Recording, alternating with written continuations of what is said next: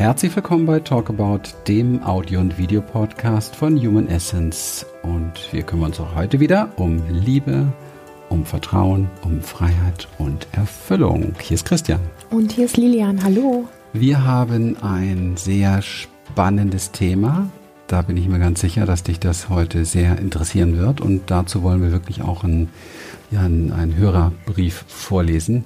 Lieber Christian, liebe Lilian, auf dem Seminar letzte Woche hatte ich dich ja noch kurz angesprochen wegen einer Frage zum Thema Herzensverbundenheit und Sexualität. Du meinst, ich solle dir die Frage per E-Mail schicken und ihr würdet sie gegebenenfalls in einem Podcast beantworten. Das wollen wir dann auch sehr, sehr gerne heute tun. Also, Sex kann ja bisher bisweilen eine sehr triebhafte, verlangende, wilde Komponente haben. Mir geht es dann oft so, dass sich die Energie dabei sehr dunkel anfühlt. Also Gefühle wie Macht haben wollen, sich dem Triebhaften ergeben wollen, sich dem anderen befriedigen wollen oder sich am anderen befriedigen wollen. Ihn dadurch in gewisser Weise als Objekt zu sehen, einfach diese dunkle Energie ausleben wollen. Darum geht's. Man könnte es auch mit Geilheit beschreiben, bei der man einfach Sex haben will und bei der einem eine mögliche Herzverbindung in dem Moment nicht mehr interessiert. Wenn ich nun einen Partner habe, in dem ich mich auf eine sehr liebevolle Art verbunden fühle, rutschen wir trotz dieser Verbindung in dieses triebhafte, süchtige, bedürftige und geile. Die Herzensverbundenheit und Nähe, die wir eigentlich füreinander haben, scheint beim Sex zumindest oft verloren zu gehen, wenn wir diese wilde Seite der Sexualität leben, in Klammern wollen. Ich frage mich nun, wie man beim Sex diese liebevolle Verbundenheit und Nähe aufrechterhalten und trotzdem die wilde Seite der Sexualität leben kann. Oder ob das gar nicht möglich ist. Was ich aber irgendwie auch nicht glaube. Oder wie man eben diese wilde, geile Seite leben kann, die ja durchaus auch Spaß macht, ohne diese dunkle Energie oder ohne in diese dunkle Energie zu fallen. Denn diese dunkle Energie fühlt sich einfach echt schlecht an auch körperlich. Ich hoffe, es ist einigermaßen verständlich, was ich meine und bin total gespannt, wie ihr das seht. Ganz liebe Grüße. Punkt, Punkt, Punkt. ja, fettes Thema. Ganz viel drin. Ich bin jetzt selbst gespannt, weil wir, ähm, als wir dieses, diese ähm, Mail bekommen haben, schon beide aufgehorcht haben, weil uns natürlich diese Thematik auch nicht ganz unbekannt ist und wir sie auch durch viele, viele Klienten schon kennengelernt, auch früher gespiegelt bekommen haben und so weiter. Und auch selbst eine ganz, ähm, ja, intensive Entwicklung diesbezüglich hinter uns haben. Also ich bin jetzt wirklich selbst gespannt, was hier so rauskommt und gib mal gleich ab an meine liebste Frau Lilian. ja, ich bin genauso gespannt wie du. Ähm, ich glaube, wenn man dieser Frage genau lauscht, dann wird ähm, etwas sehr deutlich, nämlich, dass es etwas ist, was wirklich viel, viel mehr Menschen betrifft, wenn sie etwas genauer hinspüren, als das so an der Oberfläche sichtbar ist, weil das, was wir letztlich so vorgelebt bekommen, ist eigentlich genau das, dass es immer so um diese, ja, um diese wilde Geilheit geht, dass es so um dieses, mh, mm, sich so da reinfallen lassen geht und das dann irgendwann so, wenn man so ein bisschen im Kontakt immer mal wieder mit seinem Körper ist, dieses flaue Gefühl irgendwie hochkommt, hm, irgendwie fühlt es sich, da hat man sowas, wo man denkt, das ist so, so bombastisch und das ist so wild und ekstatisch und dies und jenes. Und dann kommt bei ganz vielen Menschen ähm, im Nachhinein, wenn sie wirklich hinspüren, das Gefühl hoch, ähm, komisch. Danach fühle ich mich eigentlich eher schlechter als besser. Ich fühle mich irgendwie leerer oder ich fühle mich gebraucht oder irgendwas ist komisch. Das ist so wie, als wenn da was ganz, ganz Großes sich aufbäumt, wie so eine Welle, die so kommt und, und man sich so da reinschmeißt und das genießen möchte. Und danach ist es so entweder wie verpufft oder irgendwie das Gefühl so, fühlt sich doch nicht so gut an oder irgendwie, ähm, ja, so auch oft eine Kraftlosigkeit da. Und ich finde, das sollte jetzt auch mal jeder wirklich für sich mal kurz, weil ich finde es total wichtig, was du sagst, mal reflektieren, ähm, wie es ihm wirklich danach geht. Ja, das ist die ja absolute Schlüsselfrage. Genau. Wie, wie geht es mir danach? Weil das währenddessen, da, ich sag mal, da knallen bei vielen von uns so die Sicherungen einfach auch durch und, und ähm Ja, es ist wie eine Nase Koks oder so, ja. Mhm. Also währenddessen hast du echt, ähm, bist du halt auf dem Trip, ne? Und hast auch keine Probleme irgendwie. Ähm, aber das danach, das ist das, was uns interessiert und da musst du jetzt einfach mal mitmachen und mal, mal reinspüren, wie ist es bei dir danach, mhm. wenn du dich zurücklehnst und die Zigarette anzündest. ich habe jetzt gerade viele Kinofilme vor Augen. Ja, aber es ist ja interessant, dieses Zurücklehnen und diese Zigarette anzünden, dieses Vernebeln mhm. danach und diese Beschäftigung und dieses Ritual danach hat, ähm, es sieht, also es sieht auch nicht gerade danach aus, als wenn jetzt jemand ähm, wirklich was genossen hat. Das wird natürlich so verkauft, ne? also als wenn das dieses Vernebeln, dieses Rauchen, was mit Genuss zu tun hat, auch wenn man da reinspürt, äh, hat ja eine Zigarette noch wirklich, eigentlich noch nie wirklich geschmeckt. Nicht wirklich, ja, sondern es geht ja um was anderes dort. Und mhm. wir sind jetzt nicht beim Rauchen, aber es ist irgendwie spannend. Ähm, was, was muss da sein plötzlich noch, ne? dass das nicht genügt, dass das so wenig erfüllend ist? Ne? Das finde ich wichtig, weil ähm, die Frage ist, wenn du dich nach der Zweisamkeit, nach der Intimität, nach dem Sex richtig in Verbindung mit dir und deinem Körper und deinem Partner fühlst und dich sowas von satt und genährt fühlst und einfach zufrieden bist, dass du gerade das Gefühl hast, du brauchst die nächsten paar Stunden echt überhaupt gar nichts, weil alles einfach rund ist, mhm. dann ist das eine andere Nummer, wie wenn du danach irgendwie vielleicht in deiner Wohnung rumsaust und das Gefühl hast, du brauchst jetzt tatsächlich eine Kippe mhm. oder irgendwie was anderes, noch ein Fernseher an ein Eis oder irgendwas stimmt nicht oder ähm, ja, hast das Gefühl, du musst was abduschen. Es gibt ja echt tausend Varianten, genau. was wir schon alles erzählt bekommen haben, was es alles wirklich danach auch gibt. Und dieses danach ist, ich sage das nochmal, ist der absolute Schlüssel für dich auch zu messen daran, wie wohlig du dich ähm, und wie richtig das für dich ist, was dort passiert und mhm. was du mhm. mit dir machst, mit deinem Partner machst und was du mit dir machen lässt. Mhm. Also wir liegen danach im Löffelchen und machen ein Nickerchen war jetzt mal aus dem Nähkästchen. ja, ja, nein, das ist doch, das ist so. Ich glaube. Die Frau wird jetzt rot. Nee, Nein. ich werde jetzt, ich merke, dass das genau das ist, was uns allen fehlt. Mhm. Dass wir aus dem Nähkästchen plaudern, dass wir uns anschauen und uns wirklich mal fragen, hey, wie geht's dir denn nach dem Sex? Mhm. Und dann mal einfach ehrlich und frei raus. Das ist doch das, wo, wo Verbindung entsteht, weil oft wird einfach, es wird alles so schön geredet und, und jeder stellt sich ähm, so toll, wenn man manchmal den Jungs so zuhört, so, ähm, ähm, wie, wie die so über die Frauen reden, aber auch umgekehrt oder so, wie das dann so ist.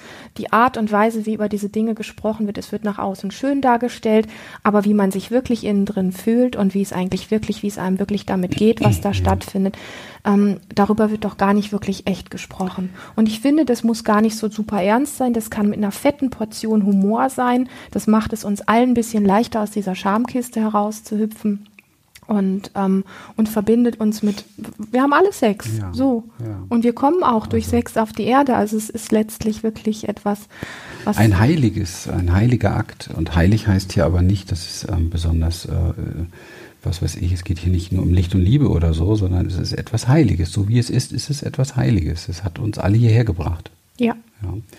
Es gibt so zwei, um das mal so ein bisschen lustig zu machen, auch auf die Schippe zu nehmen, es gibt so zwei Kernfragen, die, glaube ich, ähm, bei vielen Menschen tatsächlich da sind nach dem Sex. Die Männer fragen sich, wie war ich? Und die Frauen fragen sich, war es das schon? Und das muss man mal so ein bisschen sacken lassen, weil es tatsächlich oft bei dem Mannsein darum geht, ähm, Leistung zu bringen. Also wie war ich? Ne? Mhm. Wie war, also war ich gut, ne? War mhm. ich gut? Konnte ich dich gut befriedigen oder nehmen oder wie auch immer oder lang genug aushalten oder so? Diese Frage war, wie war ich, wird die Frau seltenst, also ist ganz ehrlich beantworten, weil es Frau nämlich darum gar nicht geht. Das kann sie gar nicht beantworten. So in der Form habe ich den Eindruck. Und bei den meisten Frauen geht es tatsächlich oft darum, war es das schon, ne? weil die Frau sich oft nach was ganz anderem sehnt, ne? als diesem, wie haben wir schon öfter gesagt, haben wir ja eigentlich geklaut, ne? Bonanza, ah. nach diesem Bonanza-Akt. Ne? Mhm. Also wir stellen, glaube ich, hier in diesem Podcast tatsächlich ganz viele so Dinge in den Raum und auch Fragen, die wir dir als Hörer einfach wirklich mal rübergeben möchten, um zu reflektieren und mal ein bisschen genauer hinzuspüren, wie, wie die einzelnen Steps wirklich für dich sind, wie du dich da wirklich wahrnimmst und wie ehrlich vor allen Dingen du mit dir selber bist, weil ich, ähm, ich bin absolut der Überzeugung, dass wir gerade in diesem Bereich alle extrem unehrlich mit uns selber sind und genauso unehrlich, wie wir mit uns sind, sind wir auch mit unserem Partner unehrlich, weil ähm, es geht ganz viel immer darum, um dieses Gefallen. Also du sagtest jetzt gerade so schön, so der Mann fragt sich danach, wie war ich? Ein Stück weit fragen sich das Frauen auch, weil Frauen natürlich einfach gefallen wollen. Mhm. Und ähm, und ähm, sich durch dieses, diese Form des Gefallenwollens auch, ich sag mal, Sachen mit sich machen lassen, die sie vielleicht gar nicht so gerne machen, ja, aber sie wollen das einfach auch, um zu gefallen. Das heißt, der Mann, der baut sich innerlich einen totalen Druck auf, irgendwie ähm, für die Frau was zu machen oder überhaupt irgendwie Leistung zu bringen, damit es gut wird und so. Und die Frau tut auch ganz viele Sachen, aber sie unterdrückt auch eben ganz viele Dinge. Ähm, und sie unterdrückt vielleicht sogar auch ganz viele Dinge, die mit Gefühlen zu tun haben, die sie dann nicht zeigt, wo sie dann eher stöhnt und so tut, als würde es ihr gefallen, ähm, ohne wirklich zu zeigen, weil sie sich das nicht traut, äh, zu sagen, dass sie vielleicht gerade was ganz anderes möchte, dass sie vielleicht ein bisschen langsamer was möchte oder, oder, oder. Und es geht wirklich an der Stelle so darum, gar nicht schwarz und weiß hinzustellen und zu sagen, das ist verkehrt und das ist richtig ähm, und nur so geht's, weil Sex kann alles sein. Und das ist, denke ich, ganz wichtig. Und ähm, deswegen ist diese Frage auch total wichtig. Sex kann tatsächlich alles sein.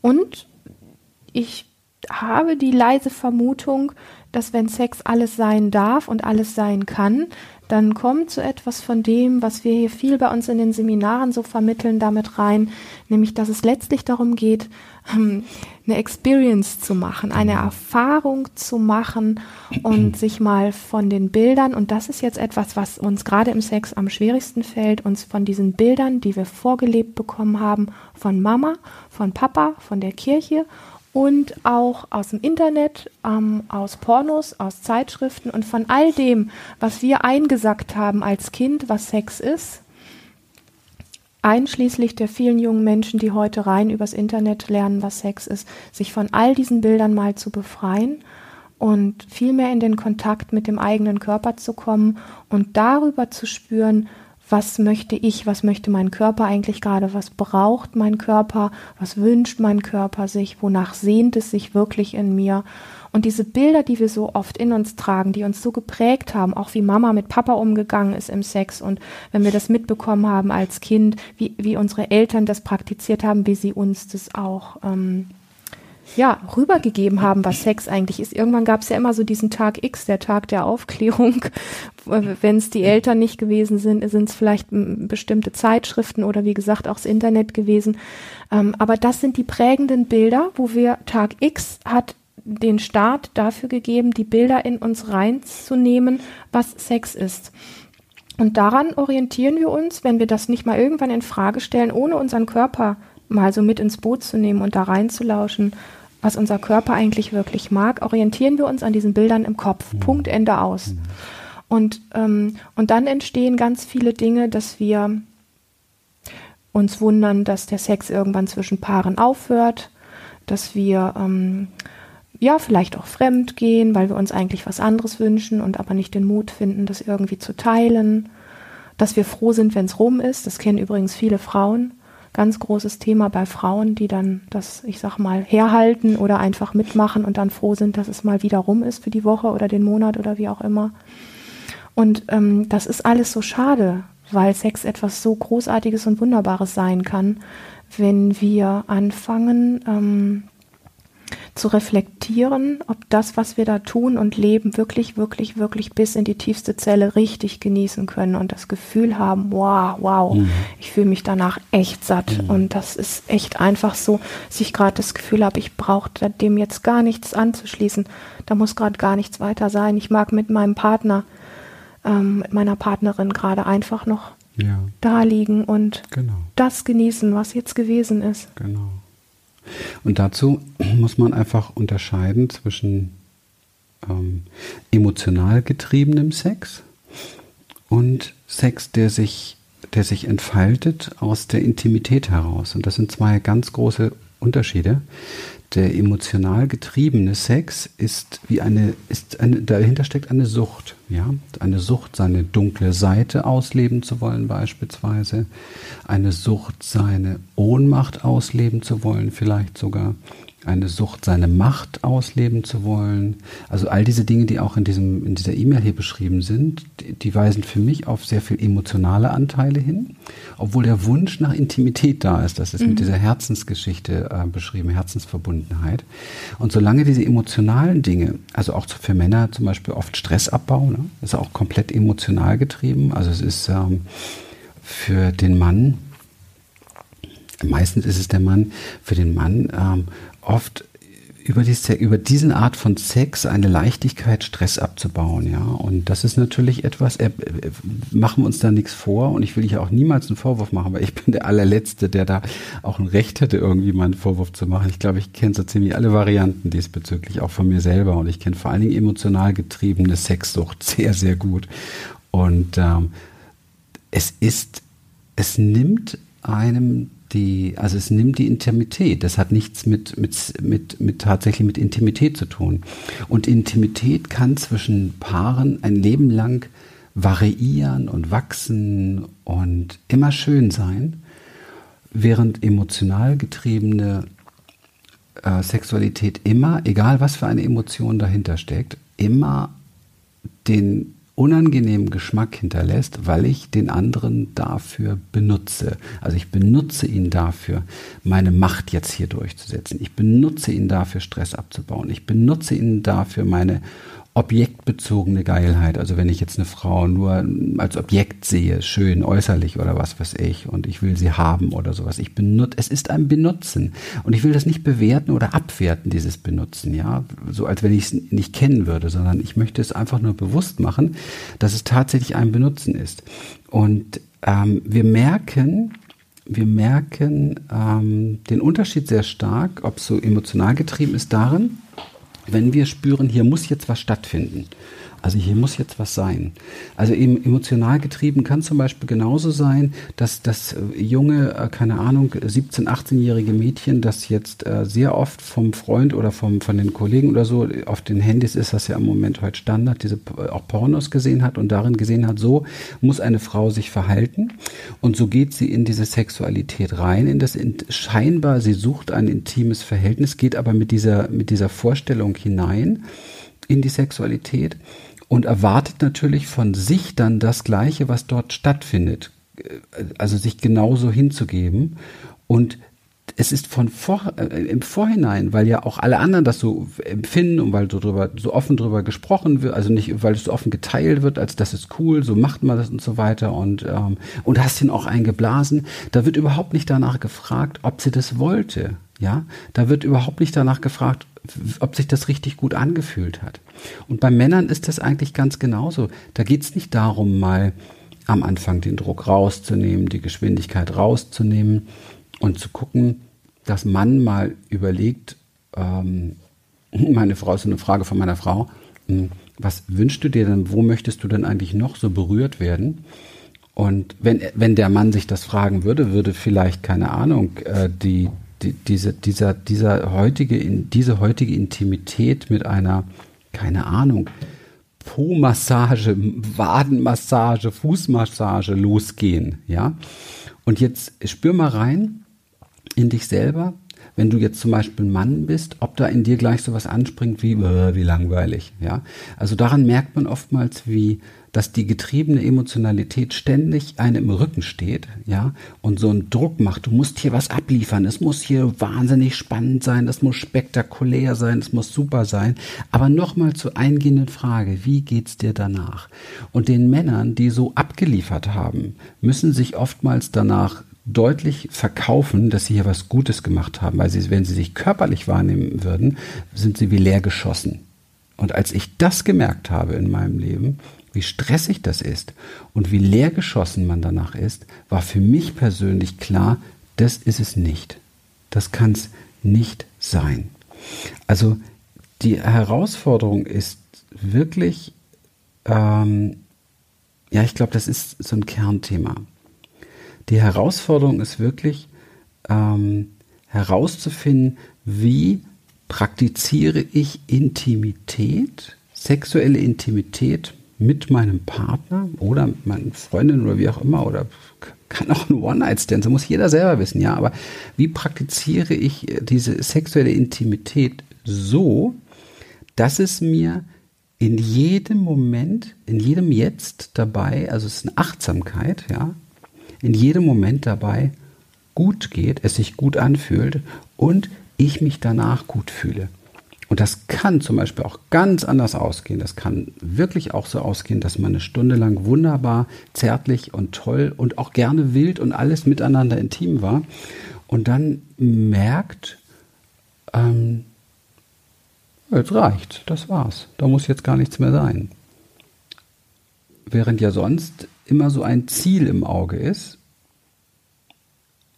Und das war früher auch mein Thema. Und da hat aber meine Frau mir sehr geholfen, dieses Ziel glücklicherweise aus dem Auge zu verlieren. Deswegen gebe ich jetzt auch mal ab. Ja, das äh, meiste Ziel, äh, was im Sex gelebt wird, ist ja immer, ähm, es muss einen Orgasmus geben.